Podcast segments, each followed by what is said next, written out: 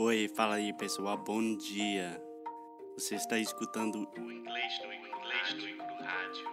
I am your host, Foster Hodge. This is your daily dose of English.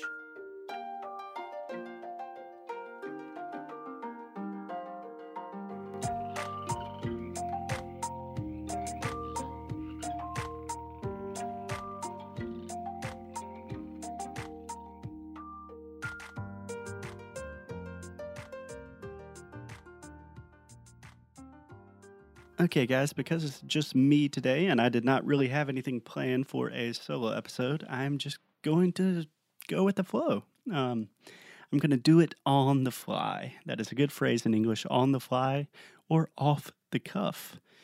Those are two um, different ways to say without much planning or preparation. I'm just kind of saying whatever I think. I'm improvising. So I was in my sentimental uh, mood that I sometimes get in this morning. And for some reason, I got an email from a company that I used to have some connections with.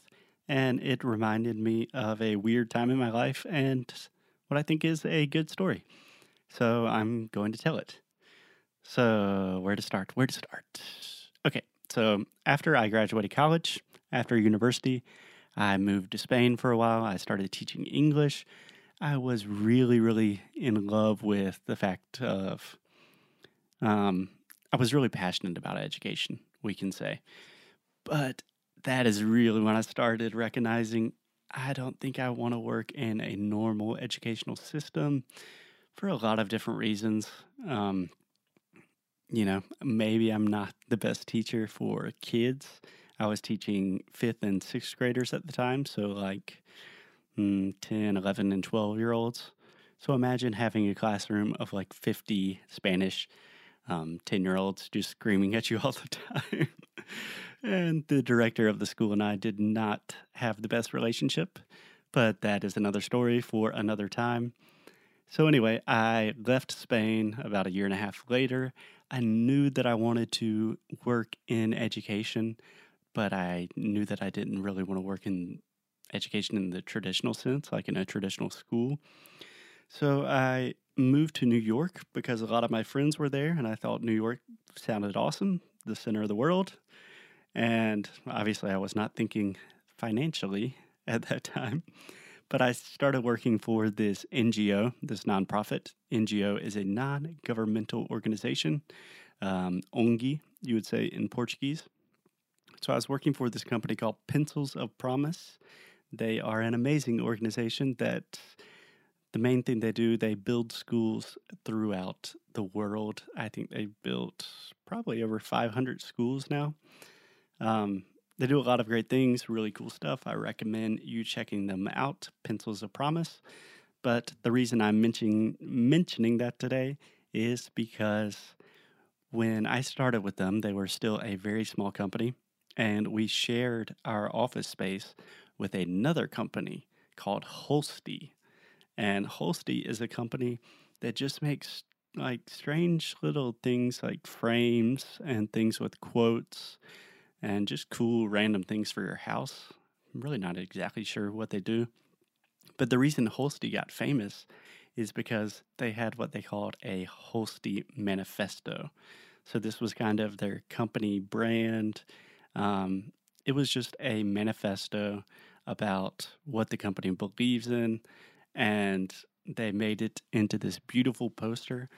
And a lot of it kind of went viral. So a lot of people really started getting into it. And they had this huge, huge poster that just sat in front of my desk every day. so when I was living in New York, not knowing what I was going to do with my life, I was 22, 23 years old at the time, not making any money. Every day I would go into work and I would see this huge poster. And this is what the poster said.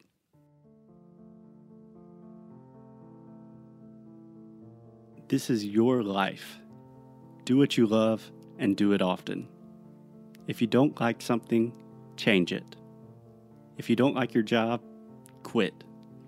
If you don't have enough time, stop watching TV.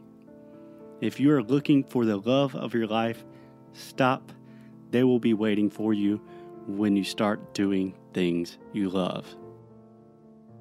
Stop over analyzing. Life is simple. All emotions are beautiful. When you eat, appreciate every last bite.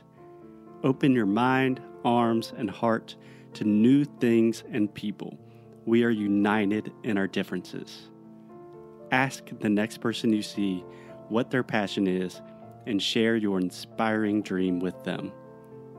Travel often. Getting lost will help you find yourself. Some opportunities will only come once. Seize them.